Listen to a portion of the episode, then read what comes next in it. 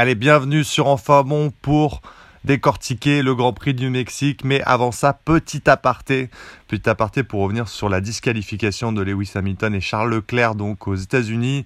On avait euh, longuement parlé de la planche et évoqué donc les patins. Ce sont les patins en question euh, du coup qui ont causé la disqualification puisqu'ils faisaient pas une taille euh, minimum. Et donc, c'est les patins donc sous le plancher des, deux voitures. Euh, il faut savoir donc euh, que c'est l'usure probablement qui a causé ça hein, et que c'est euh, les, réglages assez agressifs de, des deux pilotes et des écuries. Voilà, on passe tout de suite au Grand Prix du Mexique. Allez, on attaque tout de suite donc ce Grand Prix du Mexique. On revient sur Sergio, on va revenir sur la performance de Sergio Pérez euh, voilà, qui est vraiment dans le, qui est plus loin, qui est, qui est loin là cette fois encore malheureusement. Euh, voilà, on aura une, une, petite interview de lui qui va nous expliquer un peu ce qui se passe euh, dans sa tête, à quoi il pense, tout ça. interview exclusive bien sûr.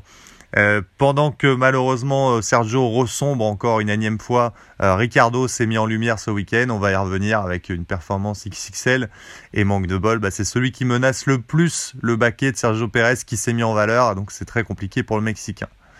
On va revenir aussi sur la performance, la nouvelle performance encore de Leclerc le samedi même si ça se concrétise toujours pas réellement le, dimanche. Euh, Leclerc qui nous offre une nouvelle pole. Euh, on va revenir. Est-ce que, est que le Charles Leclerc est le meilleur euh, pilote le samedi pour les qualifications On va revenir donc aussi sur la course, la course du dimanche avec une safety car qui est intervenue, qui a un peu tout gâché en termes d'intérêt en tout cas. Et puis une, une performance assez exceptionnelle aussi de Lando Norris euh, qui nous a fait la remontada exceptionnelle. Et puis on reviendra sur son, son bilan de deuxième partie de saison et on fera évidemment un petit aparté sur la belle performance de Lewis qui est en grande forme en ce moment. On décortique, on analyse, c'est sur enfin bon, bien sûr.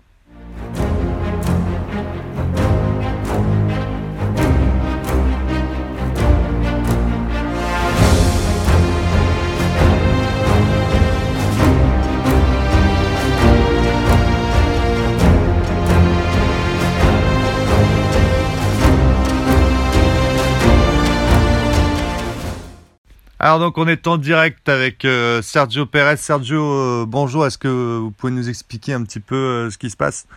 Oui, bonjour. oui, voilà, il est ouvert à bar. du coup, la tequila, je, prépare un petit peu la, suite du, travail des, d'après les, grands prix.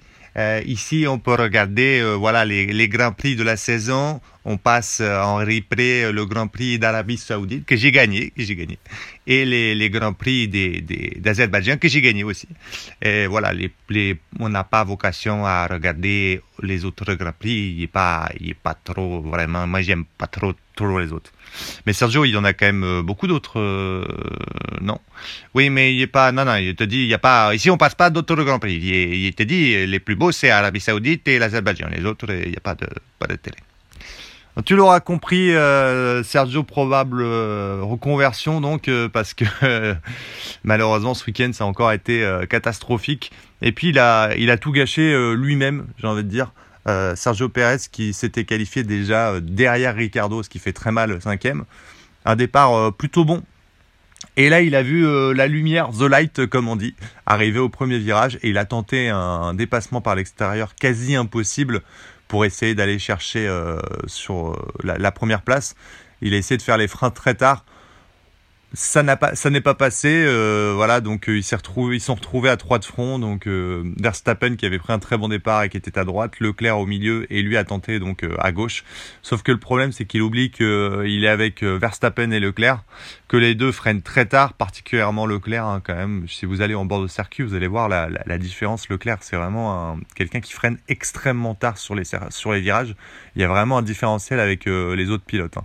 Donc voilà, il a tenté euh, l'impossible et il va venir prendre en sandwich et percuter lui-même euh, Leclerc, se mettre dans une situation impossible puisqu'il ne peut pas à ce moment-là du coup tourner à droite et donc il va mettre fin à sa course. Bon, une tentative qui va nous expliquer, euh, voilà, après interview, il nous dit j'ai tenté, je, j'avais, je sentais que c'était le moment, il fallait quand on est en F1 et quand on est devant, il faut pouvoir tenter. Mais on sent quand même dans ses yeux que bah, il a tenté parce qu'il fallait marquer un, un, gros coup par une belle manœuvre et que c'est pas passé, encore une fois. Euh, le Mexicain qui se met encore beaucoup trop de pression et le problème c'est combien de temps ça va tenir. Combien de temps ça va tenir parce que ce Grand Prix il tourne au cauchemar sur un week-end de course où son némésis Daniel Ricciardo, Ricky, Ricky est de retour incroyable, il a réparé sa main bionique et maintenant c'est devenu un, mutant euh, euh, de la F1, il menace des Mercedes, euh, il joue avec des McLaren, avec son AlphaTauri, euh, voilà, Ricardo, euh, Ricard, Ricardo, Ricardo, le diminutif de Terminator, Ricardo. Ricardo incroyable qui se qualifie quatrième en qualification, il nous sort ça de derrière les fagots. Qualifié devant Pérez, c'est une symbolique qui fait extrêmement mal euh, sur ses qualifications. Et puis un rythme euh, vraiment euh, très bon sur l'ensemble du, circuit. Il faut rappeler qu'il a quand même une AlphaTauri, donc bah voilà, il a, il a quand même une voiture avec quatre enclumes qui sont attachées aux pneus, comparé en tout cas aux, pilotes qui l'entourent, qui sont des McLaren, des Mercedes. Et, et, il est venu donc terminer septième de ce, de ce circuit. Septième, non en plus, euh, il termine septième, il met la pression sur Russell. Euh, pendant qu'évidemment, bon bah, son euh, Némésis euh, Perez lui abandonne au premier tour, au premier virage. Et puis il rapporte des points extrêmement précieux du coup à AlphaTauri, donc il marque vraiment le coup sur ce circuit, puisqu'il rapporte 6 points. Que 6 points pour AlphaTauri, bah, c'est énorme, hein, tout simplement, parce que ça permet à AlphaTauri de, de sortir de la zone rouge c'est-à-dire de ne plus être dernier du championnat. Et avec la performance donc de Ricardo, euh, AlphaTauri passe donc de dernier à huitième. Voilà. Et, euh, et ça, c'est aussi parce que euh, Ricardo a fini septième et que euh, aucune, euh, ni Alfa Romeo, n'ont réussi à finir septième cette année. Alors si on a pu assister donc à un départ aussi mouvementé, c'est parce que les Ferrari nous ont offert donc euh, pole position pour Charles Leclerc et une deuxième place pour Carlos Sainz. Euh, Charles Leclerc encore en pole. Euh, mine de rien, ça fait beaucoup de pôles et j'aimerais qu'on revienne bah, sur la performance en fait de Charles Leclerc le samedi tout simplement. Est-ce que c'est pas le meilleur homme du plateau Alors déjà, il y a un petit comeback hein, de Charles Leclerc en général. Là, il a repris l'ascendant quand même assez sévère sur sur Carlos Sainz maintenant, de 2-3 dixièmes réguliers maintenant. Mais surtout, c'est sa 22e pole position à Charles Leclerc pour seulement 4 victoires. Euh, ce qu'on en tire conclusion, parce que c'est vrai qu'il y a des conclusions euh, hâtives qui vont dire bon bah Charles Leclerc il a pas euh, voilà c'est pas l'homme de la situation le dimanche. Moi je dirais plutôt qu'il a pas la voiture pour remporter des courses et qu'il va chercher des pôles extraordinaires parce que encore une fois le samedi il vient chercher ces quelques dixièmes de plus et systématiquement il arrive à, à chercher des, des pôles positions assez incroyables. Et puis, euh, il a eu une course quand même euh, de malchance encore, euh, sabordée par cette safety car. Voilà, donc la Ferrari qui était plutôt sur une très bonne stratégie, qui a attendu euh, la fin de, qui a prolongé son premier relais, donc avec ses pneus médiums pendant assez longtemps, et qui va venir enfiler les pneus durs juste avant que Kevin Magnussen viennent se cracher, percuter le mur et malheureusement bah ça va venir euh, gâcher évidemment le, la fête puisque ça va offrir euh, des ravitaillements à, euh, à ces, ces, deux concurrents directs qui sont Verstappen et Hamilton et donc évidemment ça va gâcher un peu la course de, de, Ferrari et de Leclerc en particulier. Donc voilà, après est-ce que Leclerc aurait pu finir devant Verstappen et Hamilton? Quand on voit le rythme impressionnant des, des deux autres, ça paraît compliqué. Mais c'est vrai que ouais, cet événement de course est assez euh, malencontreux pour eux. Et si on doit revenir sur la course du dimanche, c'est qu'on n'a pas été gâté. Euh, en termes de circonstances de course, on peut dire que euh, rien n'a vraiment euh, nous a aidé dans le spectacle entertainment, comme on dit. Euh, bah, déjà, premier virage, on perd Pérez. Bon, j'ai envie de te dire, petite ou grosse perte, on sait pas, mais enfin quand même le Mexicain est à domicile, donc c'est vrai qu'on on, l'attend un peu au tournant, donc on se dit que on va quand même l'attention va être braquée sur lui. Donc il se fout en l'air un peu tout seul avec une manœuvre, on l'a dit très ambitieuse sur l'extérieur en essayant de dépasser et Verstappen et euh, Leclerc. Il se fait un sandwich, il est en l'air. Terminus, tout le monde descend, donc on perd Perez. Euh, au départ, Verstappen est donc troisième sur la grille.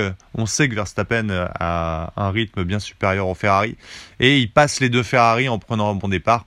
Bon bah du coup comme il est plus euh, scotché derrière, ça va être euh, très compliqué de, de maintenir le gap. Et évidemment, on sait déjà que Verstappen peut s'envoler tout seul. Euh, et puis euh, le, clou du spectacle, il y a des, il y a donc des stratégies qui se mettent en place. On pense notamment à certaines stratégies comme les Ferrari qui partent sur des longs relais avec un seul arrêt quand d'autres ravitaillent un peu plus tôt, on pense à Lewis Hamilton et autres. Et puis on se dit bah ils vont finir dans un mouchoir de poche parce que la stratégie à un arrêt a l'air pas mal quand même. et puis bah, on a une intervention de la safety car qui vient bah, gâcher une partie de, ces stratégies-là sans vraiment relancer la course et qui va juste aider une partie du, coup du plateau à, progresser, à profiter de cela. On a notamment bah, euh, Verstappen qui était un peu près à, à distance euh, de, Leclerc pour ressortir derrière lui, juste derrière lui. Et avec la safety car, bah forcément, il va ressortir devant puisque la quand il y a une voiture de sécurité, un arrêt au stand, ça coûte beaucoup moins. Euh, pareil, Hamilton qui gagne un arrêt gratuit. Donc vraiment l'intérêt du coup de la bataille avec euh, Ferrari est déjà évincé.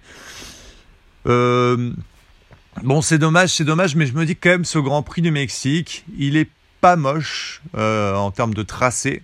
L'atmosphère, elle est énorme. Ça, par contre, c'est vrai que c'est assez incroyable. C'est l'un des plus beaux circuits en termes d'atmosphère, je dirais, avec Monza. Parce que Monza, il y a une ambiance incroyable aussi.